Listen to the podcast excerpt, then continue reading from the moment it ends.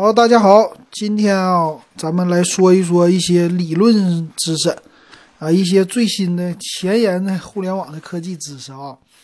这个呢，今天我正好拿到一本书，这个是叫吉林省科学技术协会发布的一个干部读本，是数字信息科学技术的知识。然后我看了一下，哎呀，挺适合咱这节目的。然后他这里边介绍的东西呢，挺那啥的。很多前沿的东西啊，我就挑一挑，我给大家说一说。比如说，它这里边有基础知识部分，把什么互联网啊、云计算呐，还有一些什么六 G 网络技术，还有很多的。这之前呃有一些都没太接触过的，我觉得说一说挺有意思的。然后它第二部分说的应用领域，这个咱不说了，我就简简一些啊，给大家说。比如这里提到的，呃，六 G 网络。那六 G 网络是一个什么概念？我觉得咱们这个五 G 网络现在还没应用到那么广，但是也是明白了啊，就是五 G 网络能干啥了。那六 G 网络怎么畅想？咱来说一说哈，我一个一个说。还有什么云计算里边的物计算，这你听说过吗？云阳计算、边缘计算，这都没听说过的词儿哈。啊，这个给大家说，然后挺有意思，他这个还是挺有权威的，是这个通信协会呀这边的，还有什么通信学院的人老师编的这个本儿，我觉得这里边很多的都是很好的资料哈，可能比百度百科东西还全一点。行，那我先来说一说哈，那这两天呢，今儿大年初几了？初三了吧？这两天大家也是过得比较那啥哈。那哪儿都不能去，咱就听听节目吧。嗯，那先来说说这个六 G。哎，如果喜欢我节目，可以加我微信 w e b 幺五三，咱的 Q 群五五二幺二五七四六也可以进来哈。啊，都可以。那五块钱，现在是五块钱入群。那未来的六 G 的技术呢？它是属于网络在五 G 的基础之上做一个延伸。那它这里边跟五 G 网络不同的是呢？呃，网速会更快啊，这肯定每一代的研发都是更快啊。我觉得这里边有几个啊，他提到的很有意思。一个是呢，它有一个关键的技术要攻克，攻克用的是首先它的频率不同了。五 G 网络我们之前给大家介绍过，有 Sub 六啊，就是有一个啊是。高于六 G 赫兹的，还有更高的，低于六 G 赫兹的呢，都是最近的，什么四 G 啊，这几 G，频率越高，网速越快。这为什么这么说呢？啊，这个知识啊，它是这么一个概念，频率呢，在这个频率就无线通信的这个频率高了以后呢，可承载的信息量就更大了，啊，可传输的信息量也更大了。所以说呢，它这个频率一定要用高频段。未来的别管是六 G、七 G、八 G 啊，这些技术越来越高的使用更高的频率的这么一个通信。那这个六 G 呢，它提出来的是一个叫太赫兹的这个频段。太赫兹啥意思呢？就是咱们说的 T 呀。你平时你用呃手机了，现在是八个 G 的内存是吧？咱的硬盘有一 T 的了，一 T 多少呢？一千零二十四个 G 啊！现在这个 U 盘领域和什么硬盘领域，这个一 T 的概念不同，有是一千 G 是一 T，有的是一零二四个 G 是一 T。但别管怎么说啊，这个概念咱就知道了。我们现在五 G 网络所使用的频段呢是 Sub 六啊，就是高于六 G 赫兹，这个就比较好啊。这个也是前两天提出来的概念嘛啊，说是。我们现在有什么毫米波技术？然后国内用的呢是 Sub 六以下的，就六 G 赫兹以下的这个频段，是吧？人家美国那头用的是更高的这频段，所以未来的网速的变化呢，都得往更高频率来发展哈。这是五 G，那六 G 这个太赫兹啥概念哈？它是从不是六个 G 起哈，一百 G 赫兹这频段开始，一直达到十 TB 啊，不是十 T 赫兹。这个挺吓人的哈，一百 G 赫兹，那这个频谱将相当的长了。一百 G 到一千 G，那是一 T，再到一万 G，那是十 T。好，那断了一下，所以你看啊，这个赫兹挺高的哈，一百 G 到十 T，这个频率就挺吓人的了。它还有一个叫空间复用技术，这个技术呢，就未来呀，它的基站也是那种的小型基站，嗯，和五 G 有一点类似。之前咱们也是看新闻听说了，五 G 网络呀，这个基站密度会很大，很多的它的基站的范围呢很小，因为它用的这个频率比较高。其实这个呢和咱们的 WiFi 我觉得是一样的。你家 WiFi 如果是用的二点四 G 的频率，很多人就说了它的穿墙性能比较好，就是扩大的范围比较广。但是你要用到这个五 G 的频率呢，五 G 赫兹啊。它就是传输的速率快，但问题是呢，穿墙性不好。所以咱们的五 G 网络不说了吗？用到是六 G 赫兹，有的以上，有的以下这个频段。那这样的话呢，它是不是就是啊，它的密度肯定是受到影响的，就穿墙能力。所以要布局特别多。那未来这个六 G 呢，它由于它的频率更高，更高的话，是不是传输的范围，呃，可能就更短了？那有可能啊，这个理论知识咱就不是特别清楚了。所以这样的情况下呢，它的基站一定要多。那有可能以后的基站呢，就像你家的现在路由器这么小啊，WiFi 路由器，但是呢到处遍布，甚至啊可以像什么小插座啊，是不是像那些似的，就特别的小。但是呢布局一定要广啊，室内可能布很多很多的。那未来这个六 G 的建设成本肯定是比五 G 应该更大了。因为投入高了，那它利用的一个技术就有意思了，叫空间复用技术。这什么叫空间复用技术呢？就是传输的时候啊，啊，简单说就是和那个下载一样，下载的时候你是不是有多线程下载呀？那这个六 G 基站呢，它也是跟你玩并发，但它呢是跟你的手机之间连接的一个并发啊。就现在咱们说通信的时候。咱们是多少个通信呢？啊，你家 WiFi 连上以后就一个。最近现在我买的手机出来的是两个，二点四 G、五 G 同时连接，提高网速，对吧？有这种技术。那未来呢？它的连接点应该更多。啊，就像在现在咱们说的 WiFi 六这标准，啊，WiFi 六这标准的话，你应该三个连接同时来了。啊，这 WiFi 的啊。但是未来六 G，它的这个基站呢，支持叫。数百个甚至数千个无线连接同时能连上去，所以基站的容量更大了，并且呢，容量大的时候啊，传输数据它可以实现多线程，就是你有一个数据流啊发过去，发到这个基站上，这个天线呢，由于频率它高啊啊，频率的种类也多呀，所以它可以用不同的信道来通信啊，就是发给你手机，平时啊啊，我就是。我给你传输一个，用个二点四 G 或者是五 G 这频频率，四 G 网呢，在这个之间我给你来传，但是呢，六 G 网我会用更多的频率同时跟你通信，就让你的手机的网速大大的增快，就是有一点多线程的这技术啊。但是这个呢是未来的一个想象，这个和五 G 不一样了，五 G 已经实现了，呃，这是研究的一个方向。那理论的下载速度呢，最大能达到一 TB 每秒。一 TB 比特哈，这不是那个啊，不是一 TB 位吧？就是换算成了以后就是呃一 TB 差不多一百个 G 啊，就能达到你的手的话，每秒下载应该一个 G 到十个 G 之间不成问题。那咱们再给它缩小一点，可能每秒下载两个 G 的数据的量。那对于你的手机存储处理能力，肯定是要求更强的。那未来这个六 G 的手机啊，功能肯定是超级强大了。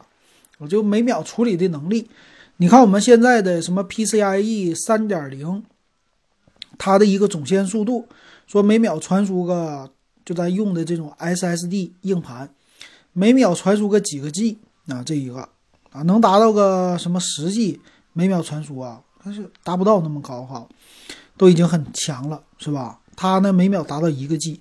这是网络的速度啊！你要是这么大的一个下载，夸夸的下，你的手机的存储一定要速度快。所以 UFS 三点零，甚至那个时候四点零、五点零都不止了，是吧？你这些硬件全部都得跟上。所以在未来的六 G 网络的时候啊，如果你家还是用机械硬盘，你写入速度也就每秒呃三百兆，一个 G、两个 G，你这个电脑下载的时候要是拖一个六 G 的无线网，这个就是费劲了哈。所以可以想象，哎，这 IT 技术的通信领域的发展确实很强大。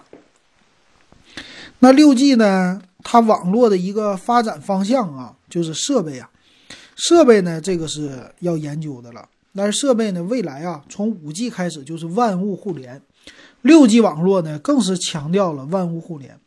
但不只强调这个，它还有一个更好玩的，在五 G 网络呢，就从一 G 到五 G 的时候，一直在强调的是地面上的一个通信技术，地面、空中。这么一个空通信哈，在我们的手机上都没怎么通，但未来六 G 呢，要研究是在水下通信了，它要考虑说地下、水下能够怎么来覆盖这个信号，这个好好玩儿。那它的这个高频率，哎，这个是物理知识，老金这个物理知识比较匮乏。这个高频率在水下它的穿透性怎么样？我只知道说水下有这个声呐。声呐肯定也是通过声音，那也是有这个声波的来传送了，所以水下呢也是能传授这个声波的，所以水下呢也能通信，对不对？应该是这样的吧？那六 G 网络呢就要考虑在这下边了，而且地下啊，这个雷达，雷达是不是也能探测地下？就咱们现在我看街上走路的，经常有那个呃工程人员拿一个什么。呃，小雷达呀，探地的，然后在那走道的时候，有个小滚轮，啊，有个小杆儿，在那走道好像量距离，量完了有一个什么探测器呀，能探底下的管道。所以未来呢，可以用这个，啊，用这种的技术啊，让六 G 网络可以传输信号。就你家可能在地下室，你都不用怕了啊，它的频率比较高，地下的是不是覆盖的范围更好了？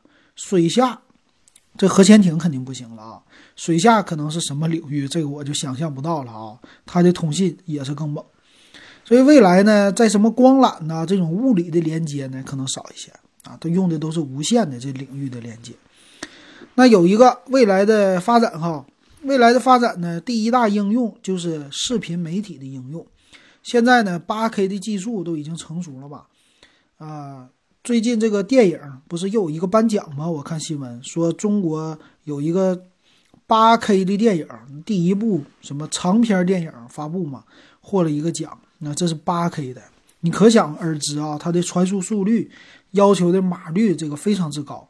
那六 G 网呢，比五 G 网更能来解决这个问题，就是传输的。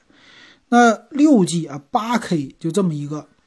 传输的码率也好，它的显示分辨率也好，在这么大之下呢，我们的这个智能眼镜，你未来玩 VR 技术，这肯定是虚拟现实是必不可少的了。以后的游戏领域啊，就是虚拟现实了，肯定是这样的了。你要是更先进的，因为未来这个年轻人玩这方面就不用担心了。所以只要把通信的技术给解决，电脑的处理的速度解决。啊，这又是上了一个，画上了一个新的这么一个阶梯吧，阶段吧，是不是这样的情况哈？哎呀，这可想而知的。还有一点是卫星通信技术，那就六 G 呢，等于说全世界在各个方面都能够给它合二为一了，这是六 G 网络哈。然后还有现在要解决的一些技术方面的难题啊，就是理论的知识。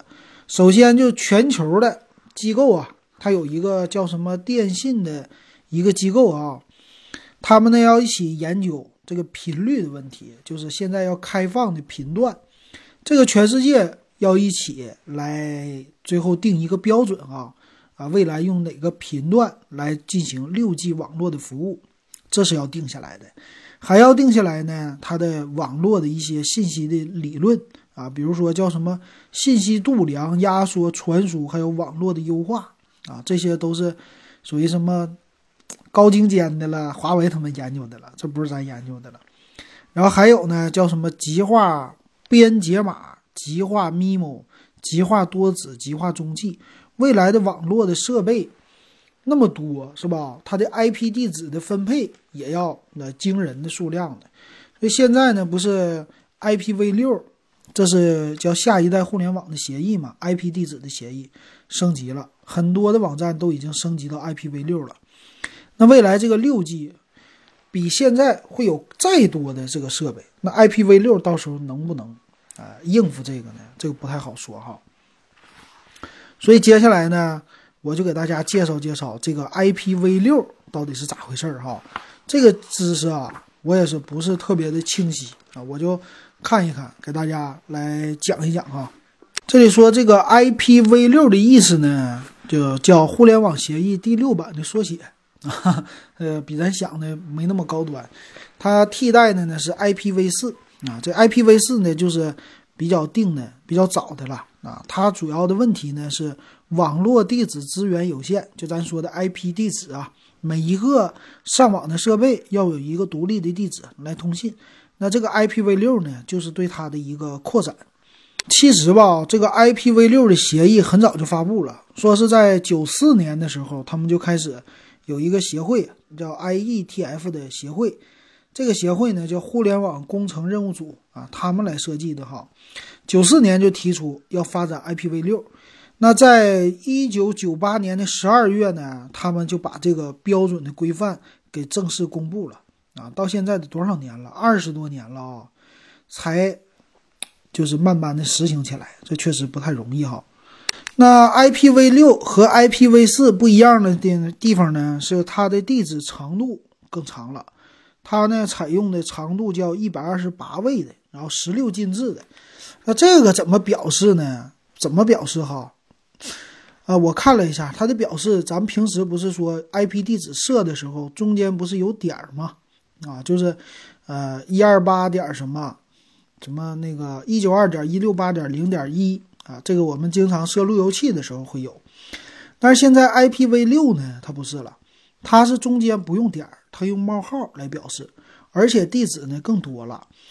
比如说，它是我看看数一数这个叉，它以叉来代替啊。比如说一九二点一六八点零点一，这不是啊，它是八位的啊。IPv4 是四位的，它这个有八位。它这里边呢有好几个表示的方法，不仅限于 IPv4 的，而且呢，它和这个 IPv4 还可以互相的来结合起来，变成更多位数的。比如说 IPv4，咱们说几点几点几点几四位嘛，它这个呢可以前面带六位啊，就是几点冒号啊，几冒号几冒号，这前边十六的 IPv6 的这个网址，到了后边呢是 IPv4 的合在一起了，这叫地址表示法。所以这样的话，你看呗，从四位变成了八位啊，那中间的数量可想而知啊，非常之大了。所以转换起来呢，很多的什么路由器呀、呃网络的设备呀，还有这个软件的设备呀，他们对这些这个地址的解析就不同了，对不对啊？以前我的什么网站要定向一个 IP 的地址，IP 地址呢四个位数，未来呢要定向的是八位的这么一个位数了啊，这是它的地址。哎，这个老金经常要用的啊。还有不同的呢，就是里边传输的东西了。传输呢，这个就是网络专业学的了，我就不给大家来说了吧。它主要涉及到里边的报文的开头啊，就传输任何一个数据都得先有一个开头，像咱们写信似的，尊敬的领导冒号啊，然后写这个数据啊，中间就写进去了，最后来个收尾哈。还有那个地址的什么类型，这都是相对于 IPv4 的啊，他们是不一样的了，写的内容不一样，也让电脑来区分出来，有什么叫单播地址、主播地址，有什么驻播地址哈，这个是呃通信专业学的吧，咱们就不说它了啊。那它 IPv6 啊，最后介绍的是优点，有什么优点呢？哎，有一个概念不同了，咱们听说。你家的 IP 地址是多少啊？你发给我啊。它现在呢不叫 IP 地址了，到了 IPv6 呢，它叫 IPNG 啊。这个 NG 是小写的，IP 是大写的啊。这么来替代 IPv4，这么来区分的哈，也挺有意思啊。所以说理论上呢，他说我们的数量能达到多少呢？理论上是叫能使地球上每一粒沙子都分配到一个网络地址。那这是无穷的呗，是不是？那肯定不是无穷的。但是这听起来也是非常的吓人，非常浩瀚的。对于什么啊这些万物互联的设备啊，连接进去，这肯定不是什么问题了，不用担心这个地址的问题了，因为它的长度非常之大，而且的协议也非常之多啊，就对这个是进行了一个扩展和扩充的。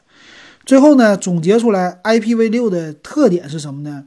第一个就解决地址的问题，地址更多了，改善网络的性能，呃，方便各项业务的开展，叫支持移动更大的地址空间、更小的路由表。路由表是这个我们知道啊，我们的路由器里边要用的，所以你的路由器呢，可能你在配置表上你看看它支不支持 IPv6 啊？应该这协议早就支持了啊，它在里边的话，让你的呃怎么说地址表的转换速度。如果路径这个更少的话，呃，路由表更小的话，它的效率就更高。所以，万物离不开的就是一个提高网速，啊，还有一个就是增多网址。总结来说，就这两点，是不是？这就是 IP 的 V 六的哈。所以这里边的真正的干货呢，就是 IPv 六的地址和以前的表示方法不同了。你家以后升级什么 Win 十、Win 十一，搞个路由器再一设，哎。不对呀，我是以前学的知识，一九二点一六八点零点一没了，现在变成一九二点一六八点什么零点一点一点一点一点一点一了，这样的可能是这样的地址了啊啊！你这个设置的时候就多输入一些内容了啊，这是不同，咱就跟这个有关系，别的就没啥关系了啊。这是这个 IPv 六，挺有意思哈。好，那今天的科普知识，咱们第一期说到这儿吧。那今天咱们说到这儿，下一期呢，咱扯一扯什么云雾计算、量子通信，哎，这个比较高端的理论哈，咱们下期说。感谢大家的收听。